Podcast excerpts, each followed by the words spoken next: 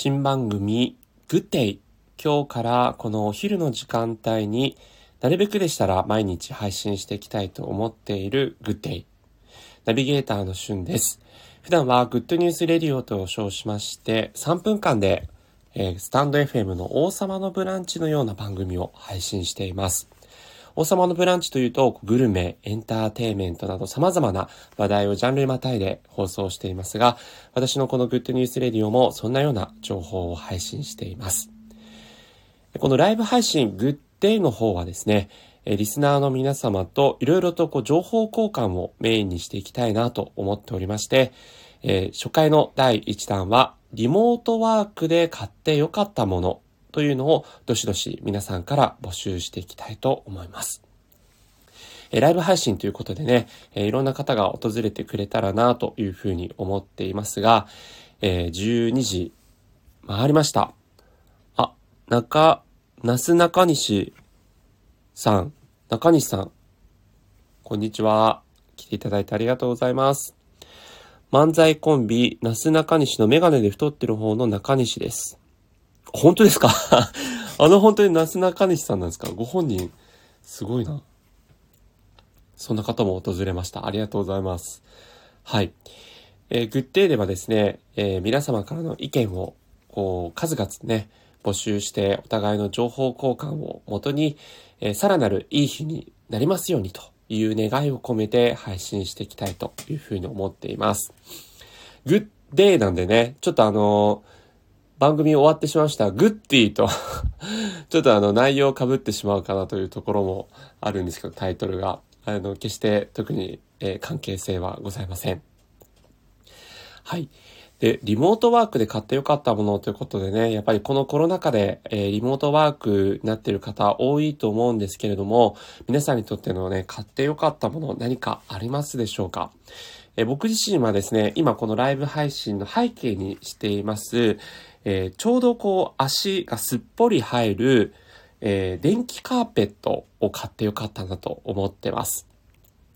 電気カーペットというとね、かなりあの1畳2畳というタイプのものが多いと思うんですが、私のはちょうどこうお風呂場の足拭きマットぐらいのサイズでして、中にですね、すっぽりと足を入れることができる、そんな電気カーペットになってます。どうしてもね、冬の時期ってこう、足元がすごくこう、冷えてしまう。足先がすごく冷えてしまうということでね、お悩みの方多いんじゃないかなと思います。暖房とかヒーターとかつけて、部屋全体は暖かいんだけれども、足元が冷えてしまう。そんな時にですね、この足拭きマットサイズの電気カーペットというのは、非常にですね、えー、足に暖かく過ごすことができるので、あの、快適に過ごすことができました。あみーちゃんさん、こんにちは。過去を懺悔するのではなく、未来を憂うのではなく、今を生きる。病気だけど病人じゃない、残りの人生ありのということで、みーちゃんさんありがとうございます。今ですね、皆さんにリモートワークで買ってよかったものなどをお伺いさせていただいております。もしね、みーちゃんさんが何かリモートワークで買ってよかったものあれば教えてください。今ここレディオ、心が笑顔になる、アット3295ということで、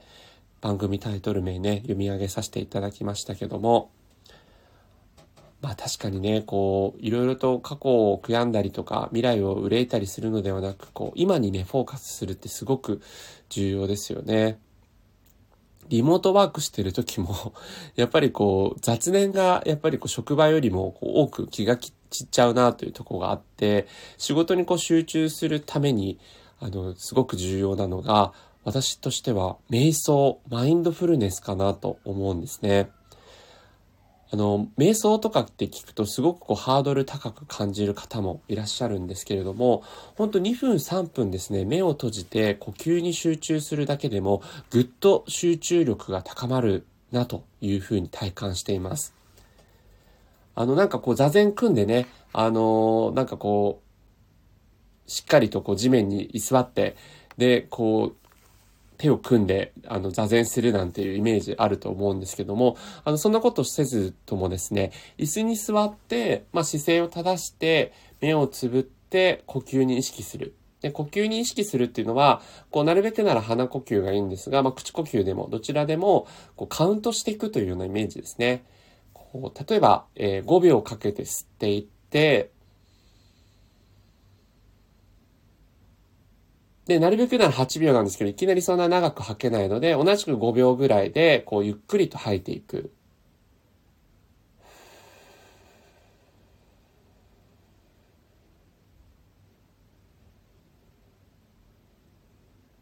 うん。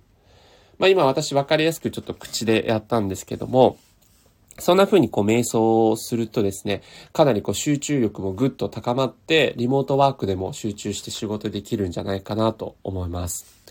あ、メルコさん、ありがとうございます。メルコの部屋という番組タイトルやられてるメルコさん。メル、メルはカタカナでコは漢字ですね。メルコの部屋へようこそということで、この番組は私、メルコが自分の話したいことを好きなだけお話しさせていただく番組です。ということで、はい。えー、韓流とかですね、そして美容とか、えー、メルコさんの好きなことが詰まった番組になってますので、ぜひ皆さん検索してみてください。メルコさん、お昼のライブ珍しいってことで、そうなんですよ。ちょっとあの、お昼配信やっていこうかななんて思ってまして、冒頭にはあの、毎日やっていこうなんて言ったんですけど、まあ、無理なく、え、できれば平日の時間帯にですね、え、ランチとともに、え、皆さんのこうひとときをね、過ごせるような番組をやっていきたいなと思っておりまして、え新番組、グッデイと称して、皆さんからのですね、いいニュースというか、いい出来事とか、えいい情報交換ができるような、そんな、あの、ルームにしていきたいなと思ってやっております。で、初回はですね、リモートワークで買ってよかったものということで、えー、実際に皆さんリモートワークになってる方多いと思うので、私こんなもの買ってよかったよとか、えー、そういったものの情報交換をできたらというふうに思ってます。メルコさんご紹介ありがとう。いえいえ、本当にね、メルコさんとあの対談をさせていただいて、えー、もうそれが私のスタンド FM の配信の中でもですね、もうトップ5かな？に入るぐらい皆さんに聞いていただいてる配信があるんですけど、かなりね、過去のものなんで、ちょっと私の番組履歴から探すのも大変なんですけども、はい。藤井風さんについていろいろと語ってですね、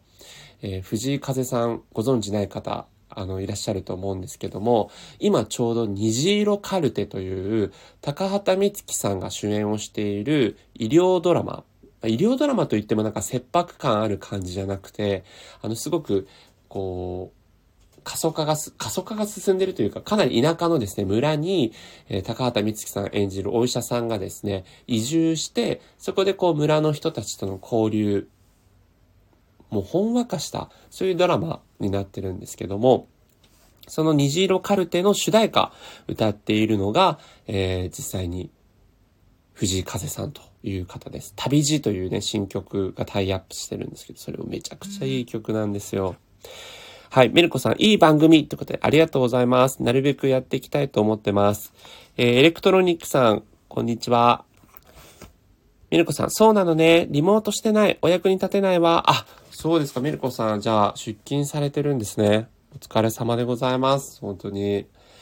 まあ、あの、僕もですね、あの、リモートワークと言いつつ、今日もこの後ちょっと出勤をして、やっぱ会社でしかできないこともあるので、出勤していくんですけども、やっぱり電車はね、かなり空いたなと思っていて、まあ早く本当このコロナ騒動が収まってほしいなと思いつつ、あの電車の混み具合はもうこのままでいてほしいなと思ってます。あの私は東京に住んでるんですけど、もう本当によくね、殺人的混み具合とかって言いますけど、路線によっては本当にぎゅうぎゅうでですね、あの、かなり身の危険を感じるぐらい混む電車もあるんですが、まあそういうのはもうほぼね、今ないかなというところで、えー、リモートワークの人がね、これからもこう、常時リモートワークって人もいると思うので、電車は結構、このままついてほしいなと思ってます。メルコさん、主題歌来たねということで、はい、藤井風さん主題歌、ついにね、何かのドラマとか映画のタイアップは来るかなと思ってたんですけども、あのー、ついに来ましたね。ぜひあのリモートワークとか、まあ、通勤中とかもですね、もし藤井風さん聞いたことない方は、ぜひ聞いていただきたいなと思います。どういうジャンルかというと、ちょっと一言では言い表せないぐらい、本当に様々な、あの、テイストのですね、歌を歌ってらっしゃいますね。なので、えー、ぜひ、リモートワークのお供に、通勤のお供に、藤井風さん聞いていただきたいと思ってます。あの、メルコさん、じゃあ、あの、今、お昼休み中ですかね。あの、全然気兼ねなく、えー、無理ないレベルで聞いていただければと思いますので、はい。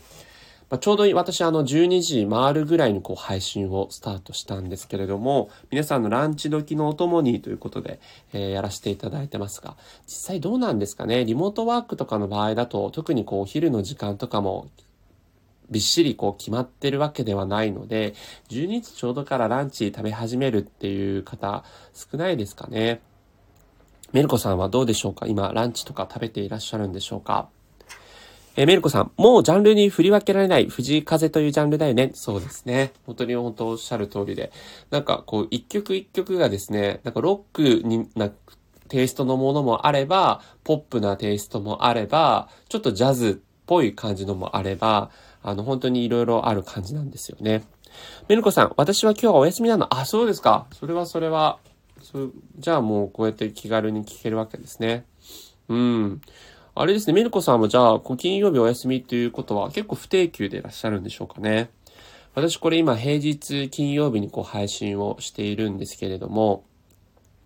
どうなんでしょうね。こう平日のお昼時にこうスタンド FM をこうラジオ代わりに聞くっていう層がね、どれだけいらっしゃるかという感じで、まあ、僕自身は今あのクラブハウスというねアプリにすごくハマっておりましてそれをこうラジオ代わりに聞いたりもしてるんですけど改めてやっぱりこうラジコとかで聞くラジオもですねすごく心地いいなと思っていてあの、クラブハウスっていうアプリって基本的にこう対話が重視されているので、音楽が流れたりってことは今んとこないんですね。で、そうするとずっと誰かの話を聞いてなきゃいけないみたいなところもあり、また結構それも興味深い内容もすごく多いので、ずっと聞き切っちゃうっていうね、ところがあって、かなり時間が浪費しちゃうところがあるんですよ。で、そういった面で言うと、あの、ラジコってたまにこう音楽が流れたりとか、まあそれこそ CM が流れたりとか、あの、そういった面でこうちょっとね、別にその CM も聞いてたりもするんですけど、ちょっとこう息抜きできる瞬間もあるっていう面で言うと、ラジコってすごくいいなと思ってます。CD さん、こんにちは。ありがとうございます。ランチの時間帯に今日初めてのご飯食べた。ランチだよね。うん。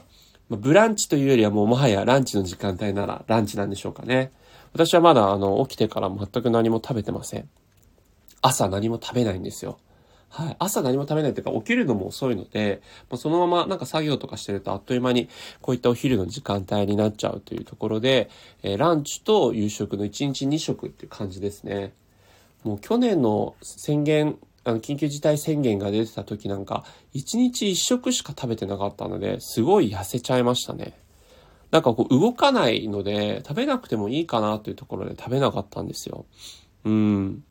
メルコさん、そうそう、まちまち、あ、お休みまちまちなんですね。まあ、僕もそんな感じです。はい。なんで、まあ、この午前中は家でゆっくりしつつ、まあ、午後は、え出かけるという感じですね。メルコさん、えーってことで、はい。あの、それだけ数少ない食事の回数しかやっていないんですけど、あの、まあ、そもそも1日3食必要なのかっていう部分の話もね、いろんな説としてあるじゃないですか。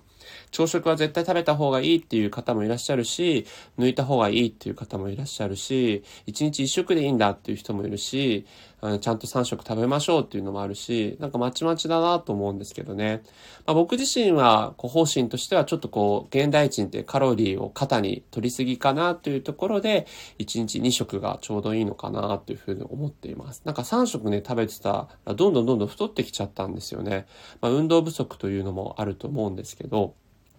なので、まあ2食ぐらいが一番体重もキープできていいのかなというところでやっています。はい。ということでですね、えー、今日グッデイという新番組をお届けさせていただいていますが、まあ、リモートワークで買ってよかったものということで、私のこの写真の背景にあります、えー、足元の電気カーペットがですね、で、あの、すごく買ってよかったなというところで、足がですね、これあの、スリットと言いますか、なんていうんですかね、切れ目が入っていて、すっぽりと足をこう入れることができる仕様になってるんですね。なので、あの、素足でもいいですし、まあ、なるべくなら、あの、靴下とか履いてた方が変な電気カーペットやけどみたいのをしづらいので、靴下履いてやってた方がいいんですけども、まあ、僕自身家ではですね、なるべくならこう素足ていたいなという、靴下脱ぎたいなという思いがあるので、あの素足で入っちゃってます。で、こう、この電気カーペット実際は、あの、温度の強さとかもある程度こう選べたりとか、それからあの、タイマー制になってるんですよ。スイッチを押すと、基本デフォルト、あの、60分、1時間ぐらいという形で、こう、電気カーペット使えるので、あの、ずっとつけっぱなしじゃなくてもいいというところで、こう、エコっていうね、感じもありますし、えっと、強さもですね、6段階ぐらいかなにこう分けられるので、まああまり強くしなくてももう十分、あの一番低い1とか2とか十分あったかいので、それをつけてこの寒い冬のですね、足元の冷えというのを解消していました。メルコさん、まあ確かに食事の回数も自分に合う回数でいいよね。はい、そうですよね。まあ、食事といえばね、このあったかいあの、暖かく最近なってきましたけども、やっぱり夜はね、冷えるということで、やっぱ冷えがね、体調不良のこう、源というか、そういうところもあると思うので、あの、僕自身は、やっぱりこう、なるべくね、あったかいもの食べようってことで、今年はね、鍋にハマっていました。自分一人用のサイズのですね、鍋とかも買ったりして、鍋って本当もう材料切って、スープ入れたらもうそれで作れちゃうじゃないですか。そういった意味で言うと、こう、料理ベタな僕もですね、もう簡単に作れて、何回食べたんだろうな。15回以上はもう食べましたかね。まあ、もっと食べてる人いると思うんですけど、あの、僕自身それぐらい鍋ハマってました。あとは、あの、スンドゥブ作りにも、あの、今年というかまあ、そうですね、あの、年度変わって、えー、去年か、に初挑戦しまして、スンドゥブもね、めちゃくちゃ簡単なんですよね。だしだっていう韓国のちゃんと、あの、だしアサリの素なんですけど、まあ、だしの素みたいな感じのやつですね。がちゃんとあれば、それと、まあ、キムチとか、えー、コチュジャンとか、味噌ですね。あの、コチュジャンなければ普通の味噌汁用の味噌でもいいと思うんですよ。とかを入れ込めばもうスンドゥブになっちゃいますね。味的に。うん。それもすごい鍋的だなと思って、あ、スンドゥブって韓国の鍋だなっていう感じで、あの、思って、すごい簡単だなと思って作ったんですよ。メルコさん、だしだ持ってるよってことで。ねえ、だしだって、なんか僕知らなかったんですよね。スンドゥブという料理にだしだというものが必ず必要ってわからなくて、もう味噌とキムチだけあればスンドゥブ作れるのかなと思ったら友達から、だしだがないとスンドゥブの味にはならないと思うって言われて、なるほどと思ってね、スーパーで買ってきたんですよ。で、そしたら本当にそれを入れるだけで、お家で本格スンドゥブ作れるなと思って、スンドゥブの何がいいって、具材がたくさん入ってるのと、メインが豆腐じゃないですか。なので、その豆腐一丁食べるだけでもかなりお腹いっぱいになるんですよね。なので、スンドゥブの定食ってこうご飯ついたりしてて、もちろんそのご飯と一緒に食べるのもめちゃくちゃ美味しいんですけど、スンドゥブ単体だけでもかなりお腹いっぱいになるので、まあそれこそね、すごいヘルシーだなと思って、あの糖質的にも脂質的にもすごくヘルシーだなと思って、スンドゥブ料理すごい好きになってます。で僕自身はですね、キノコ類が昔は嫌いだったんですけど、今はすごく好きなので、キノコ類は必ず入れますね。特にえのきがすごく好きなので、えのき入れたりとか、まあ、あとやっぱ基本豚肉ですかね。豚肉入れたりとか、まあ、ネギ、豆腐、あとまあ人参とかも余ったりするんでそれ入れたりとか。まあ結構余り物の野菜何入れてもね、スンドゥブはすごくあの辛い料理なので 何にでも合うかなっていう感じですね。もうカレーと一緒。余った具材入れたら、全部合いますってことで。メルコさん、えのきいいよねってことで。ねめちゃくちゃいいですよね。うん。なんであの、本当に韓国料理好きな方も多いと思うんですけども、スンドゥブめちゃくちゃ思ったより簡単なので、ぜひダシダを買って、あの、実践していただきたいなというふうに思ってます。はい。ということでね、リモートワークからのこの韓国料理話にまでお届けさせていただいておりますけども、ミルコさんは今日はなんかどういう予定なんですかね？午後の予定、こういうことするよとかっていうのはあるんでしょうか？グッデイというね、番組タイトルなので、なるべくならこの午後の時間帯もよりよく過ごせるようにとか、まあこれを聞いて、この先の人生よりよく過ごせるようにっていう思いで、この番組ね、あの、やらせていただいてるんですけども、まあやっぱり皆さんのね、いいニュースとかを聞くとすごく聞いてる方もハッピーだなというところもあって、そういったいいニュース、いい情報交換というのを、こちらのね、番組ではどしどしと募集していきたいなというふうに思っています。まスタンド FM のこのお昼の配信というのが、ま、今日が初めてになりますので、どういう感じかなというふうに思ってるんですけれども、新番組っていうね、タイトルがついてるっていうのもあって、さっきあの、ご本人なのかちょっと定かではないんですけど、なす中西さんの、中西さんがね、いらっしゃいましたね。うん。これあの、ツイッターとかインスタグラムとか、繋がってるので、あ、ご本人なんだ。すごい。なす中西さん皆さん知ってますか？お笑い芸人さんなんですけど、あの、コンビ組まれてまして、はい。えっと、うちのガヤとかにも出てらっしゃる方なんですよね。関西の方から東京、あの、訪れて。メルコさん、ご本人だとも、あ、ね、僕も今、繋がってる SNS 見たら、ツイッターもインスタもご本人だってことで、ちょっと光栄ですね。やっぱこの新番組っていうタイトルが良かったんでしょうかね。うん。メルコさんのね、午後のご予定とかもし差し支えなければ教えていただいて、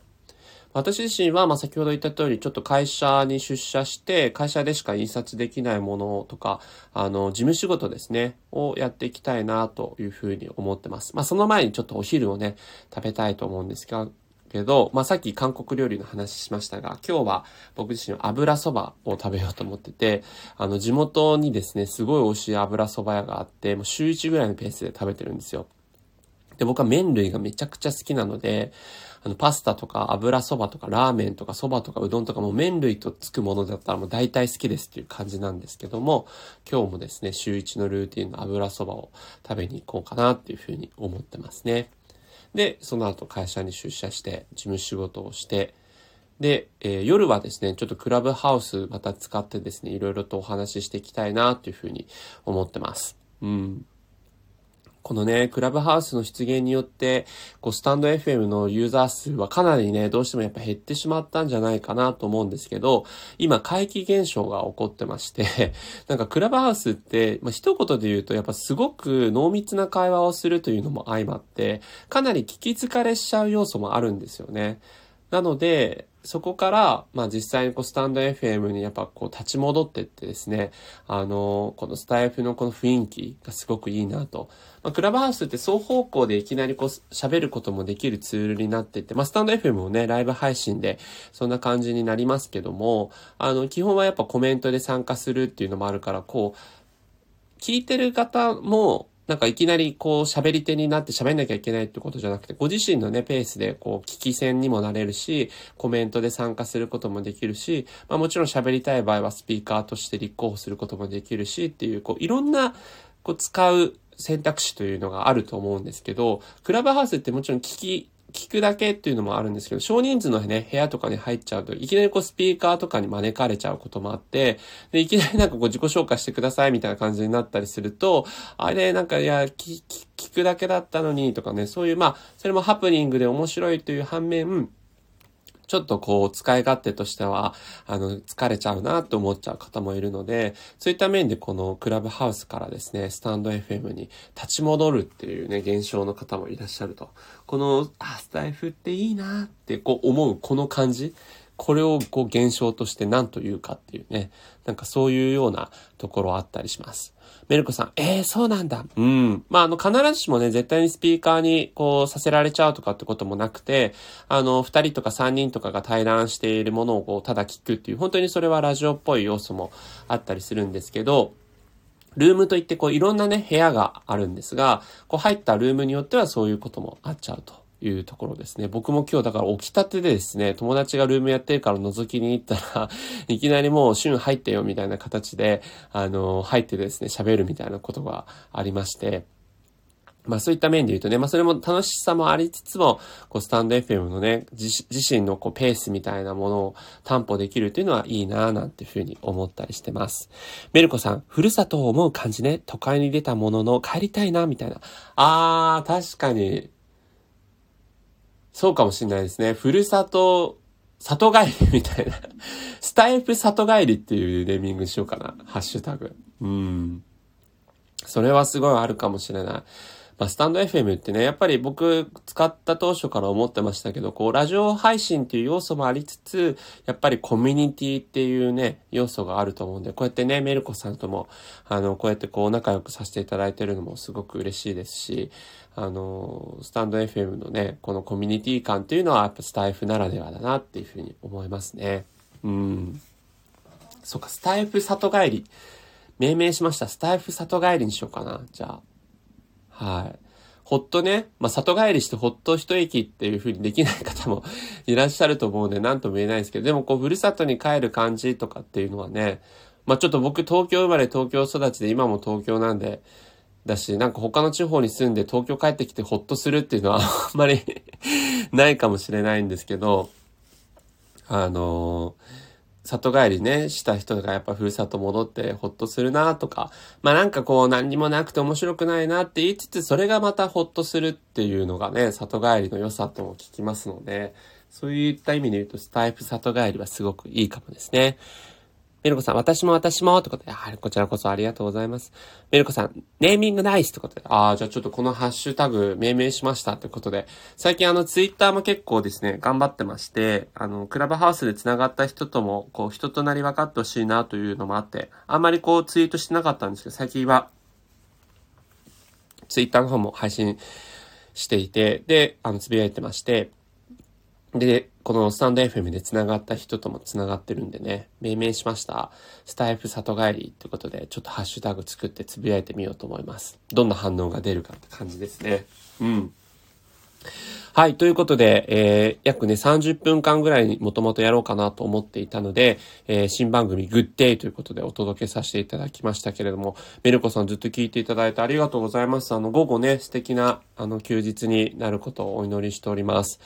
グッデイではですね、まあ皆さんとのこう情報交換とか、えー、聞いてよかったなと思えるようなエピソードとかね、そういったものを募集しておりますので、第1弾リモートワークで買ってよかったものということでお届けしましたけれども、まあ、引き続きこのタイトルでもまたね、時間帯変えてやるか、まあ、えー、来週の平日にやるかちょっとわからないですが、なんかそういうちょっと良かった系〇〇良かった系みたいなものをですね、中心に配信していきたいというふうに思っていますので、皆さんもですね、何かあのご意見とかご感想、そして、えー、自分はこういうのいいと思いますよっていうシェアがなんかありましたら、ぜひシェアしていっていただきたいなというふうに思っております。はい。あの、自分自身は最近はクラブハウスにね、関して、まあ、アンドロイドユーザーの方もすごく多いので、そればっか配信するのもなと思って、えー、バランスは見極めようとは思ってるんですが、クラブハウスについての、あの、ニュースみたいなものもね、お伝えしていきたいなと思いますので、えー、ご自身のね、クラブハウスエピソードとか、そういうのもあれば、ぜひ教えていただければと思います。まあ、僕自身はやっぱり、あの、スタンド FM にしろ、クラブハウスにしろ、突如ね、訪れたところで結構仲良くなれて、いろいろなお話できるというのがすごくね、楽しいなと思っていまして、まあ、音声配信という部分のすごくこう良さ、いきなりこう、ズーム繋いで知らない人と喋るってなかなかないじゃないですか。だけどこういうね、音声配信のこう SNS 的な部分のところで繋がってね、こういろいろお話できるっていうのはすごくあの嬉しいなというふうに思ってますので、えー、ぜひそんな感じで皆さんとも引き続き交流していきたいなというふうに思っております。ということで、記念すべき第1回のグッデイという新番組、まあお昼に配信していこうと思うんですが、えー、ちょっとね、それ続けてみて実験してみようと思いますが、えー、メルコさんね、もう記念すべき第1回さすが来ていただいてありがとうございました。はい。ということで、えー、ここで終了したいと思います。じゃあ、メルコさんまたぜひぜひお会いしましょう。ここまでのね、お相手はナビゲーターシュンがお届けしました。ということで、ミルコさんありがとう。また、それでは失礼します。